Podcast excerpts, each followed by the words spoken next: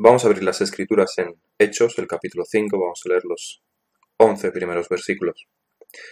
Nos dicen las escrituras, pero cierto hombre llamado Ananías, con Zafira su mujer, vendió una heredad y sustrajo del precio. Sabiéndolo también su mujer, y trayendo solo una parte, la puso a los pies de los apóstoles. Y dijo Pedro, Ananías, ¿por qué llenó Satanás tu corazón para que mintieses al Espíritu Santo y sustrajeses del precio de la heredad? Reteniéndola no se te quedaba a ti, y vendida no estaba en tu poder. ¿Por qué pusiste esto en tu corazón? No has mentido a los hombres, sino a Dios. Al oír Ananías estas palabras, cayó y expiró. Y vino un gran temor sobre todos los que lo oyeron. Y levantándose los jóvenes lo envolvieron, y sacándolo lo sepultaron. Pasado un lapso como de tres horas, sucedió que entró su mujer, no sabiendo lo que había acontecido. Entonces Pedro le dijo, Dime, ¿vendisteis en tanto la heredad? Y ella dijo, Sí, en tanto. Y Pedro le dijo, ¿por qué convinisteis en tentar al Espíritu del Señor? He aquí a la puerta los pies de los que han sepultado a tu marido, y te sacarán a ti. Al instante ella cayó a los pies de él y expiró. Y cuando entraron los jóvenes la hallaron muerta, y la sacaron y la sepultaron junto a su marido. Y vino gran temor sobre toda la iglesia y sobre todos los que oyeron estas cosas. El texto que acabamos de leer no es demasiado famoso en el mundo, y mejor dicho no es demasiado popular en cuanto a que es poco estimado. Al mundo le gustan las historias sobre cómo los israelitas fueron librados de la esclavitud egipcia. La historia de Jonás, porque se la pueden contar los niños. David y Goliat, porque el débil vence al fuerte. Y otras cuantas historias más. Especialmente gusta cuando Jesús hace milagros y alimenta a miles o sana a ciegos y paralíticos. El mundo, incrédulo como es, asiente con la cabeza en señal de aprobación cuando escucha estos relatos. Pero los relatos de cómo Dios borra sobre la faz de la tierra a todos los hombres, aniquilando animales y vegetación, y hombres y mujeres y niños, a todos menos a ocho, la familia de Noé. Esto ya no gusta tanto. O la conquista de Canaán, donde se exterminó a los cananeos. Eso mejor no contarlo, mejor olvidarlo. O cuando Samuel corta en pedazos al rey Agag después de que Saúl le perdonara la vida. El texto nos dice además que lo hizo delante de Jehová, lo cual muestra la aprobación de Dios. Uf, mejor no hablar mucho de eso. O de cómo Elías degolló a los 450 profetas de Baal. Bueno, eh, todo eso pasó en el Antiguo Testamento. Vamos a olvidarnos de esas épocas tan oscuras y de ese Dios tan sangriento y vamos a ir al Nuevo Testamento donde se habla de amor, de fe, donde se sana a los enfermos donde se denuncia a los poderosos fariseos que no hacían más que aprovecharse de los pobres. Y bueno, cuando leemos los Evangelios vamos a ignorar un poco, por ejemplo, lo que Jesús dice sobre el infierno, porque seguro que habla metafóricamente sobre el infierno por el que pasamos aquí en la tierra cuando estamos sufriendo. Y así podemos engañarnos y todo es muy bonito hasta que llegamos a Hechos 5. Dos personas mueren por una simple mentira, ejecutadas por Dios mismo, sin segunda oportunidad, sin oportunidad de arrepentimiento. Además, tenían buenas intenciones. Dieron una gran cantidad de dinero a la iglesia, Vemos aquí que este Dios no es diferente al Dios del Antiguo Testamento. ¿Cómo es posible? Se pregunta que ese Jesús que ayudaba a los pobres permita esto. Así hablaría alguien, y esta sería la línea de pensamiento de alguien cuya teología es antropocéntrica, es decir, centrada en el hombre, que es la situación de todos los incrédulos y sobre todo de aquellos que tienen cierto trasfondo cristiano es decir, los católicos en general, pero también muchos evangélicos. Para ellos, la fe cristiana es ayudar a los demás, amar al prójimo, alimentar a los pobres, cuidar a los débiles. Se saben las historias bonitas de la Biblia, pero ignoran, consciente e inconscientemente también, los aspectos más crudos, más violentos de las escrituras.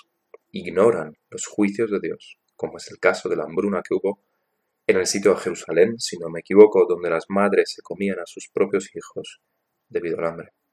Y eso era el puro castigo de Dios. Los sentimientos de esas personas son fácilmente heridos por las escrituras. Y no es que no tengamos que estremecernos cuando leemos esas cosas tan cruentas. El propósito, de hecho, de estas historias es que nos estremezcamos. Pero la cuestión es qué hacemos con ello. ¿Aceptamos estas cosas como justo juicio de Dios? ¿O concluimos que este Dios es malvado y que no merece ser nuestro Dios?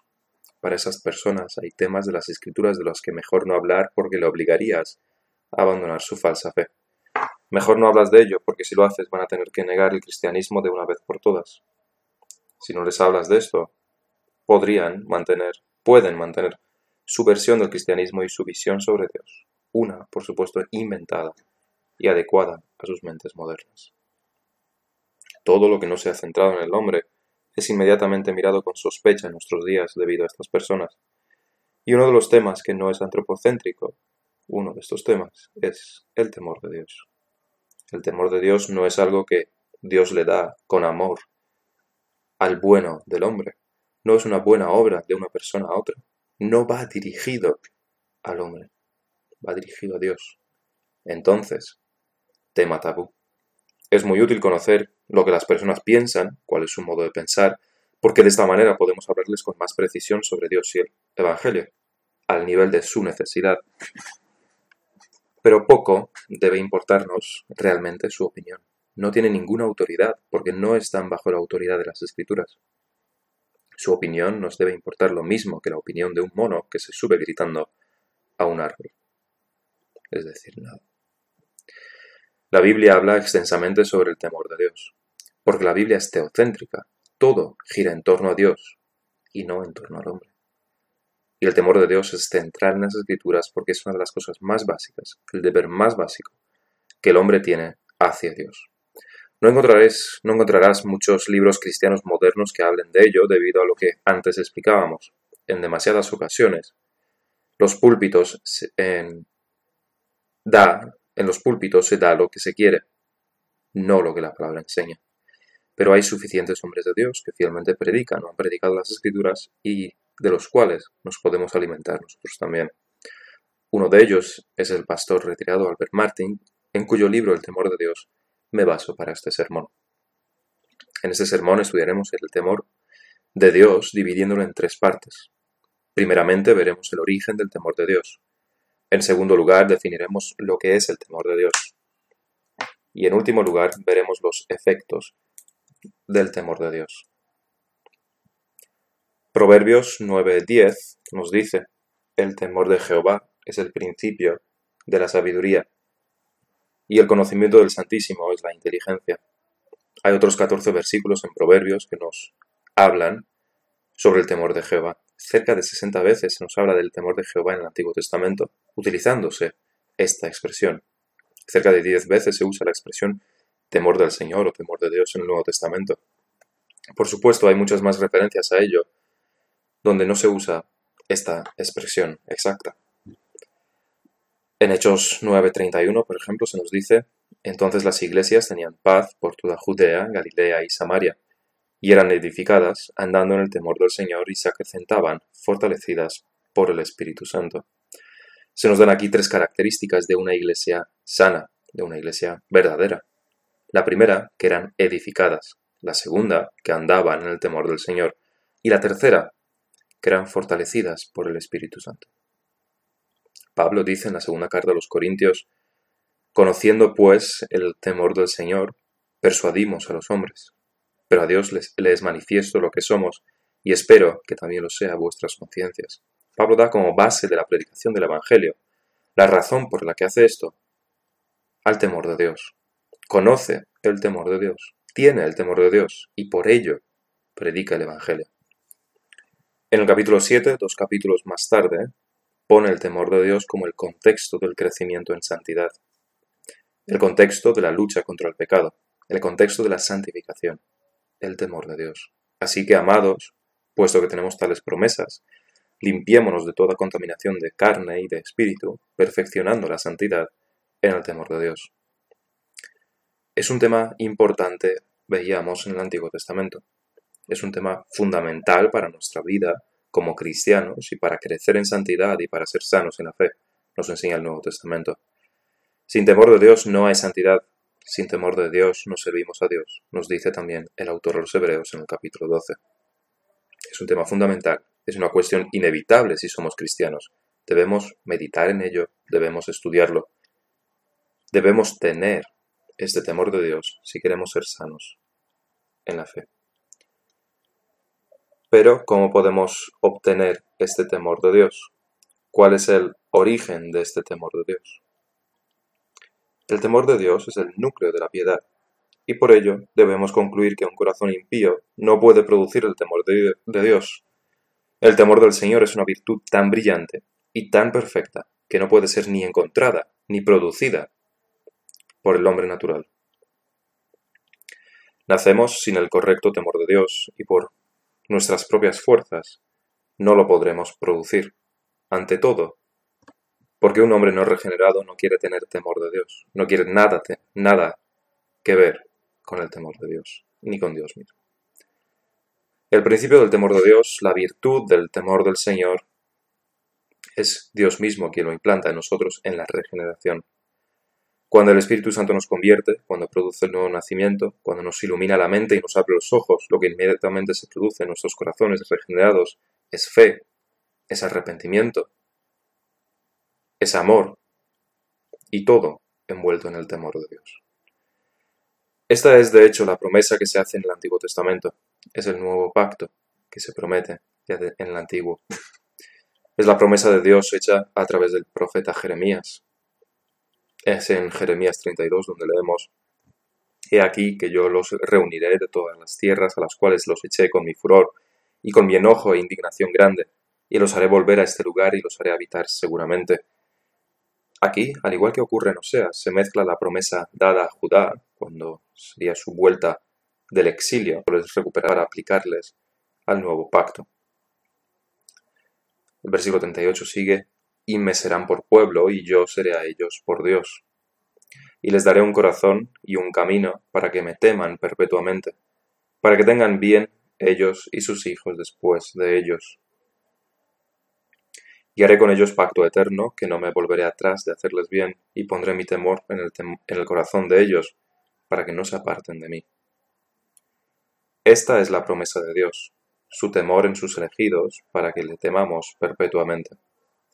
Esto no es temporal. Esto no es para el Israel carnal, sino para el espiritual. Esto es para siempre, para que nunca nos apartemos de él. Lo que Dios hace en la regeneración lo hace para siempre. No nos convierte para que después nos desconvirtamos.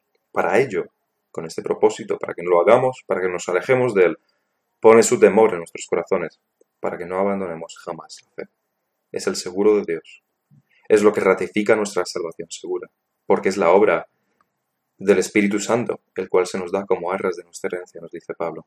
Y esta, el temor de Dios, es su obra en nosotros, una de sus obras en nosotros. La pregunta que nos debemos hacer si sabemos que el temor de Dios es la obra del Espíritu soberano es cómo podemos crecer este temor. Porque sabemos que debemos crecer en fe y en arrepentimiento, que son igualmente dones del Espíritu, o en amor, y debe haber en nosotros una necesidad de crecer en estos aspectos. Eso demuestra nuestra salud espiritual. Igual que el normal crecimiento de un bebé demuestra su salud, nosotros debemos desear crecer en estas áreas. Y podemos crecer en el temor de Dios si desgranamos este temor en dos de sus ingredientes más importantes. Conociendo estos dos ingredientes, podremos fomentarlos y crecer en ellos. Por un lado, el temor de Dios está compuesto por un profundo sentido de quién es Dios. Por otro lado, está compuesto por un profundo sentido de quién somos nosotros. Y en ambos podemos crecer si con disciplina nos dedicamos a ello. Una de las vías por las, cual, por las que nos es infundido e impartido el temor de Dios es el conocimiento de Él.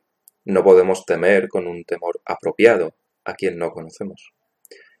El temor implica conocimiento, no desconocimiento. No debemos tener un temor irracional, porque eso no es temor de Dios.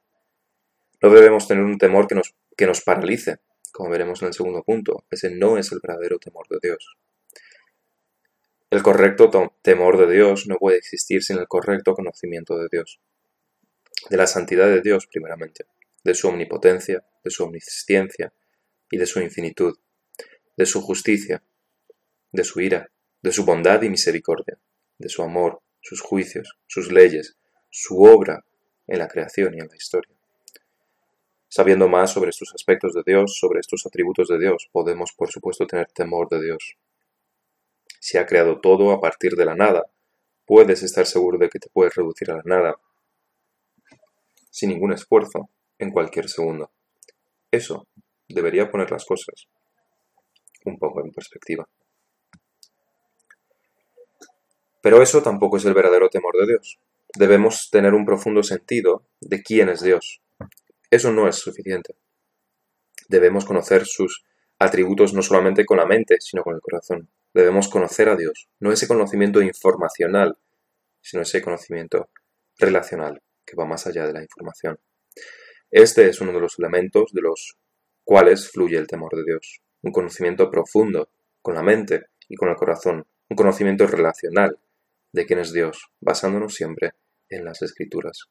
Un escritor dice lo siguiente, debemos temer a Dios, es decir, hemos de abrigar un sentido reverencial de su grandeza y excelencia infinitas, que se corresponde a la revelación que Él ha hecho de estas cosas en su palabra y en sus obras, produciendo en nosotros una convicción de que su favor es la mayor de todas las bendiciones y el principal bien que podemos gozar, y a evitar su desaprobación como el más tremendo mal que tuviéramos que soportar. Este es el temor del hombre que el hombre cristiano ha de estimar y manifestar hacia Dios. La segunda cosa que forma parte del temor de Dios es también un profundo sentido de quién somos nosotros. Es conocernos a nosotros mismos, es conocer el estado caído de la raza humana de criaturas, nuestro estado de polvo y polvo malvado a los ojos de Dios. No solo saberlo, sino conocerlo, experimentarlo, comprenderlo comprender qué significa esto. Cuanto más nos conocemos a nosotros mismos, más temor de Dios tendremos. Esto debe ir en compañía del conocimiento de Dios y ambos conocimientos deben ser de acuerdo a las escrituras. Conociendo estos dos elementos podemos avanzar y crecer en este asunto tan fundamental para nuestras vidas como es el temor del Señor. El Espíritu lo infunde en nosotros en el nuevo nacimiento y a partir de ahí debemos crecer en ello y eso lo hacemos fomentando estas dos cosas. En segundo lugar, vamos a estudiar qué es más exactamente el temor de Dios. Albert Martin nos da la siguiente definición. El temor de Dios, que es el alma de la piedad, es un temor que consiste en sobrecogimiento, reverencia y honor, y todas estas cosas en una profunda medida de su ejercicio. El teólogo John Murray escribió el sentimiento dominante de la majestad y santidad de Dios y la profunda reverencia que esta aprensión produce constituyen la esencia del temor de Dios. En las escrituras la palabra temor se utiliza de dos maneras distintas, aunque no del todo mismo, para referirse a un mismo concepto. Si estudiamos estos tipos de temores, podremos entender bastante mejor de qué hablamos cuando hablamos del temor de Dios. Primeramente, la palabra temor se utiliza como sinónimo de terror en las escrituras, miedo. Terror, en muchas ocasiones. Es lo que sentirías si te pusieses delante de una manada de rinocerontes que corriesen hacia ti. O si te pusieses solo y sin protección delante del ejército enemigo. Es lo que sienten los soldados en la batalla. Es lo que sientes antes de tirarte con paracaídas. Miedo, terror. Y por tanto, es lo que también debemos sentir cuando nos ponemos delante de Dios, delante de quien nos puede destrozar más que un salto en paracaídas que falla kilómetros del suelo, delante de quien nos puede pisotear y hacer polvo más que las coces de cualquier manada, de cualquier animal, por grande que sea. Este es el temor que Adán tuvo cuando pecó. Se escondió de Dios porque tuvo miedo. Génesis 3. Dice Adán, oí tu voz en el huerto y tuve miedo, porque estaba desnudo y me escondí. Y este no es un miedo irracional, no es un miedo injustificado, es el sentimiento apropiado que Adán tenía que tener, es la respuesta oportuna. Si Adán hubiera continuado como si todo estuviese bien, eso hubiera sido peor todavía, una insolencia y un pecado mayor aún de lo que ya hizo. El hecho de que tuvo miedo demuestra que tenía un sentido de quién era Dios y qué es lo que hizo él, pecando. También Moisés tuvo miedo. Cuando Dios nos, se, le, se le revela en la zarza ardiendo en Éxodo 3, se nos relata, y dijo, Yo soy el Dios de tu padre, Dios de Abraham, Dios de Isaac y Dios de Jacob. Entonces Moisés cubrió su rostro porque tuvo miedo de mirar a Dios. Esto es miedo porque, como se nos dice más adelante, Moisés sabía, era sabido que era una certidumbre de que quien veía a Dios moriría sin dudar. Todos los castigos y juicios que Dios promete a lo largo de las Escrituras tienen el objetivo de concienciar a los hombres para que tengan miedo, para que le temamos, para que sepamos que Él, que Él es alguien a temer. Es racional temer a Dios. La ira de Dios es más destructiva que cualquier arma nuclear, más ardiente que el sol mismo, y está lista para consumir a los pecadores. Uno debe tener miedo. También en el Nuevo Testamento se habla de este temor. Y no temáis a los que matan el cuerpo, nos dice nuestro Señor Jesucristo, mas el alma no pueden matar. Temed más bien aquel que puede destruir el alma y el cuerpo en el infierno. Deberíamos tener miedo, deberíamos estar aterrorizados si no estamos en Cristo. Si Cristo no es nuestro Salvador, estamos expuestos de lleno a la ira de Dios, estamos expuestos a los terrores del infierno, a los más grandes sufrimientos, y no ahora, no unos momentos, sino toda la eternidad. El mundo no teme a Dios, pero debería. El mundo está ciego, está sordo, no puede ver ni oír cómo las coces de cientos de rinocerontes se acercan a él produciendo un terremoto, y cómo estas coces lo van a despedazar y reducir a polvo en cuestión de segundos. Pero querer ignorar esta verdad es parte de ser un impío. No se quiere creer en esto, no se quiere aceptar. ¿Ves? Nos dicen evolución. Dios no existe, así que no me va a pasar absolutamente nada. Pero esas son las palabras del loco que salta sin paracaídas del avión porque cree que puede volar. El segundo temor del que se habla es de un temor reverente. Es un temor que tenemos hacia quien sabemos que es superior a nosotros, a quien reconocemos como de una posición más elevada, por quien sentimos un profundo respeto y admiración. Imaginaos que os invitan a dar unas palabras delante de un grupo de presidentes de gobierno de Europa o del mundo, o que el rey nos llama para hablar con nosotros, lo podríamos llamar terror porque es un temor que fluye no del hecho de que vamos a morir, pero es un temor que fluye no del hecho de que vamos a morir o de que vamos a ser destruidos, sino que surge solamente del hecho de la admiración y por reconocer sus elevadas posiciones. Más de uno seguramente no temblaría si el rey lo invitara a una audiencia, pero a eso se le llamaría ser un sinvergüenza. Tampoco los alumnos hoy en día tienen ningún tipo de miedo ni temor a los profesores, ni a los padres. Eso también es ser un sinvergüenza. No hace muchas semanas un joven se acercó al presidente francés Emmanuel Macron y le habló en tono de Eh, ¿qué pasa, Manu? Se llevó una buena bronca del presidente y dicen que el adolescente no salió de su casa durante días enteros y que no quería hablar con nadie, lo cual es totalmente normal. Si hubiera sido mi hijo, se lo hubiera prohibido yo. Además, hubiera estado esos días sin comer y no habría salido de casa sin algún hueso roto, porque fue un sinvergüenza. Pero los padres probablemente fuesen parte del problema.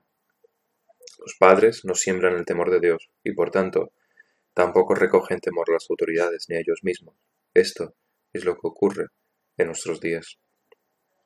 Este temor reverente y de veneración es lo que Jacob sintió también cuando huyendo, de, de Saúl durmió en lo que llamaría más tarde Betel. Se nos relata en Génesis 28, y despertó Jacob de su sueño y dijo, ciertamente Jehová está en este lugar y yo no lo sabía.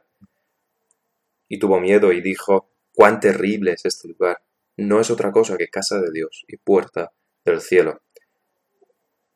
Llama al lugar terrible y siente temor, pero no es el temor que hay, del que hay que huir para salvarse la vida. No es el temor que te hace alejarte, sino que Jacob entendió a través del sueño que Dios estaba ahí y que estaba a su lado. Por eso erigió un altar allí. No huyó, sino que comprendió más profundamente algo sobre Dios. Tuvo el verdadero temor, el correcto temor hacia Dios.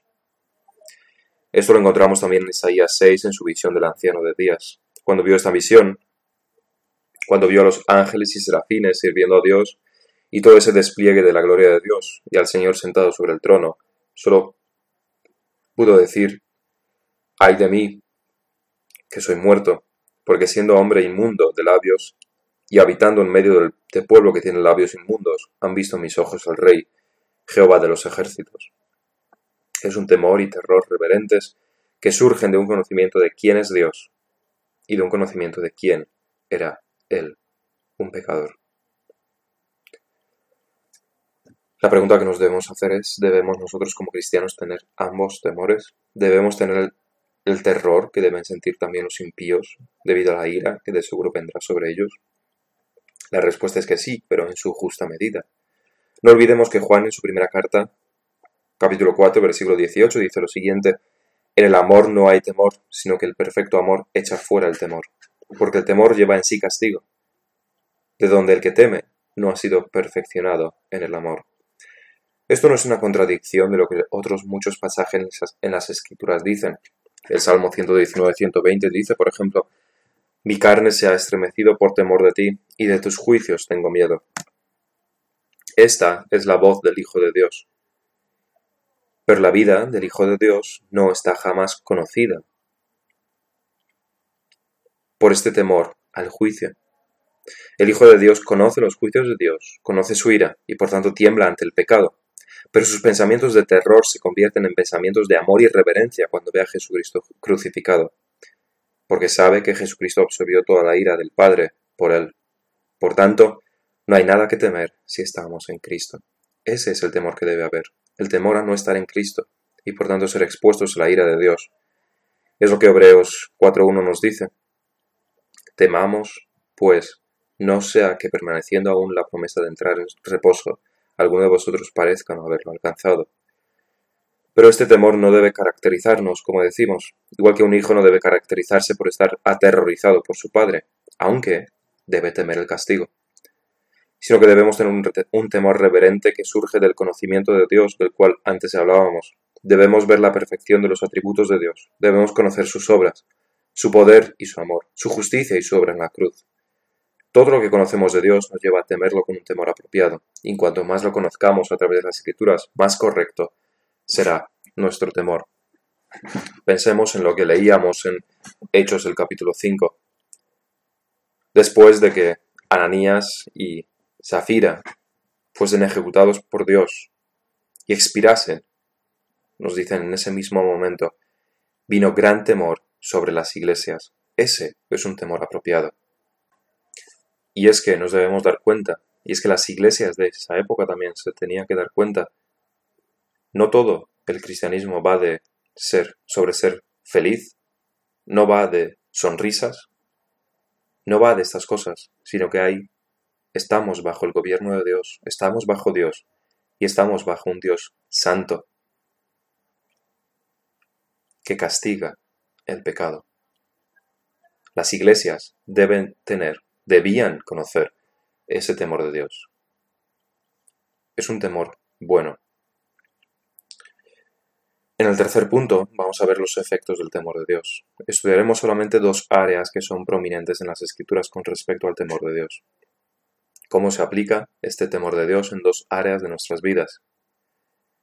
Primeramente en el área de la justicia y en segundo lugar en lo personal y privado. Primeramente el temor de Dios nos hará andar en la justicia. Es decir, si el temor de Dios está en nosotros, no nos permitirá ser injustos con los demás, es lo que se desprende de textos como Levítico 19. No maldecirás al sordo, y delante del ciego no pondrás tropiezo, sino que tendrás temor de, tu Dios, yo, Jehová. ¿Qué te impide maldecir al sordo? ¿Qué te impide insultar al sordo? Al sordo. Puedes burlarte de él lo que quieras, que no te oirá. En tu grupo de amigos seguro que podéis pasar un buen rato insultando a un sordo, o haciéndole alguna gamberrada a un ciego. Te lo podrías pasar muy bien. ¿Qué te debe impedir hacerlo? No es el buenismo de nuestros días donde que termina, donde empieza la diversión, sino el temor de Dios. Debe impedírtelo el sentido de que Dios te ve y te oye y saber que vengará sin duda al débil. En Nehemías 5:15 el hombre de Dios nos da otra muestra de cómo el temor de Dios le impide hacer una injusticia. Como gobernador, como persona en el poder, podía hacer lo que quisiera con los pobres del pueblo porque no podían oponerle ninguna resistencia. No, no se podían defender. Nehemías tenía a los soldados, tenía el poder. De hecho, eso es lo que hicieron otros gobernadores antes que él. Pero él nos dice, pero los primeros gobernadores que fueron antes de mí abrumaron al pueblo, y tomaron de ellos por el pan y por el vino más de cuarenta siglos de plata, y aun sus criados se enseñoreaban del pueblo. Pero yo no hice así, a causa del temor de Dios. ¿Qué es lo que motiva a Nehemías a ser justo? Es el temor de Dios que está en él. En el trabajo, por ejemplo, podemos hacer muchas injusticias. Podemos robarles a nuestras empresas, sobre todo en los asuntos de tiempo. Robas a tu empresa siendo de esta manera injusto. Copias en los exámenes. Engañas a tus padres, a tus amigos, a tus profesores. Si haces esto, entonces el temor de Dios no está en ti.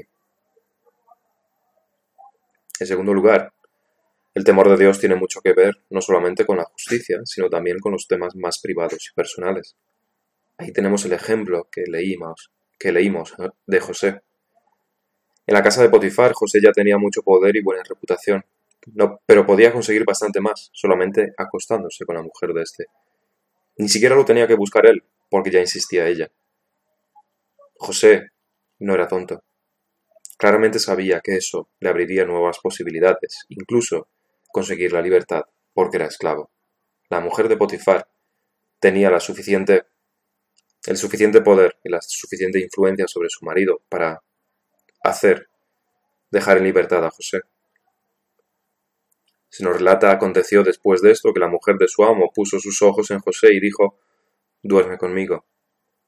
Pero él no quiso. ¿Qué motiva a José no solamente a rechazar esta oportunidad de negocio, sino también esta tentación terrible a la que probablemente todo joven sucumbiría. Los jóvenes, de hecho, buscarían estas oportunidades. A José se le presenta y él la rechaza. Sin ningún esfuerzo se le presenta. Probablemente esta mujer fuese de lo más atractiva, ya que un hombre poderoso como Potifar no se hubiera casado con una no guapa, y además tenía todo el día para arreglarse. Pero José no rechaza solo un pecado que claramente sus instintos le pedían. No rechaza solo la posibilidad de libertad, sino que se está arriesgando a cosas mucho peores al rechazar a la esposa de Potifar. Después acabaría en la cárcel. ¿Qué le motiva a decir que no? Nadie jamás se enteraría. Podía satisfacer sus apetitos sexuales sin que nadie jamás lo supiera. Estaba lejos de su casa ni su padre ni sus hermanos se enterarían jamás. La esposa de Potifar jamás se lo contaría a nadie, por supuesto. No iba a avergonzarse a sí misma. ¿Qué le motiva a decir que no a tan terrible tentación? Y no fue una vez, era cada día, nos dice el versículo 10, cada día. Su cabeza tenía que estar por explotar, pero el temor de Dios estaba en su mente y estaba en su corazón. No hay otro mayor que yo en esta casa, dice José, y ninguna cosa me has reservado sino a ti, por cuanto tú eres su mujer.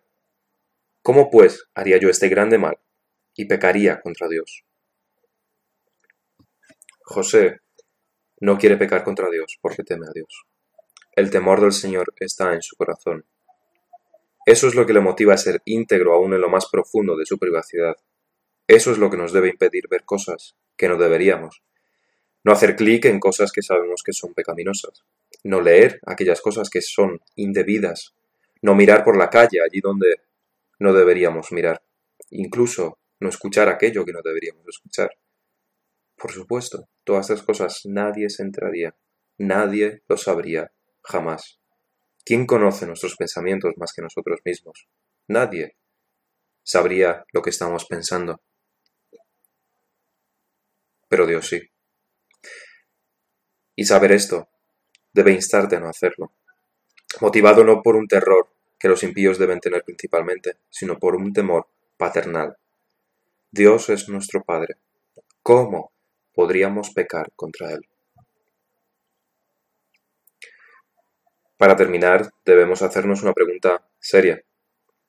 ¿Tenemos el temor de Dios en nuestros corazones? No se trata de buscar excusas y situaciones donde no hemos hecho algo porque sabíamos que no estaba bien, sino debemos ver nuestro patrón de conducta. ¿Nos motiva el temor de Dios constantemente? ¿Es el temor de Dios nuestro patrón de conducta? No solamente que nos que evite que hagamos cosas malas, sino hacer cosas buenas. El temor de Dios es lo que hacía, lo que motivaba a José hacer las cosas bien, a ser fiel tanto en casa de Potifar, a ser fiel incluso en la cárcel, a ser fiel para Faraón. El temor de Dios constantemente. Obediencia a los padres, ser justos en el trabajo, huir del pecado, cuidar nuestras palabras, nuestros pensamientos, nuestras actitudes. Si el temor de Dios no está en nuestros corazones, no hemos sido regenerados. Si nuestra conducta demuestra algo que no es el temor de Dios, estamos en el camino de la perdición y debemos acudir a Cristo en arrepentimiento si esta es nuestra situación. Si el amor de Dios ha sido derramado en nuestros corazones, en la regeneración, junto con la fe, el arrepentimiento y el temor al Señor, debemos seguir creciendo en cada una de estas áreas, y eso lo haremos a través de un estudio de las Escrituras, a través de la oración, a través de la meditación.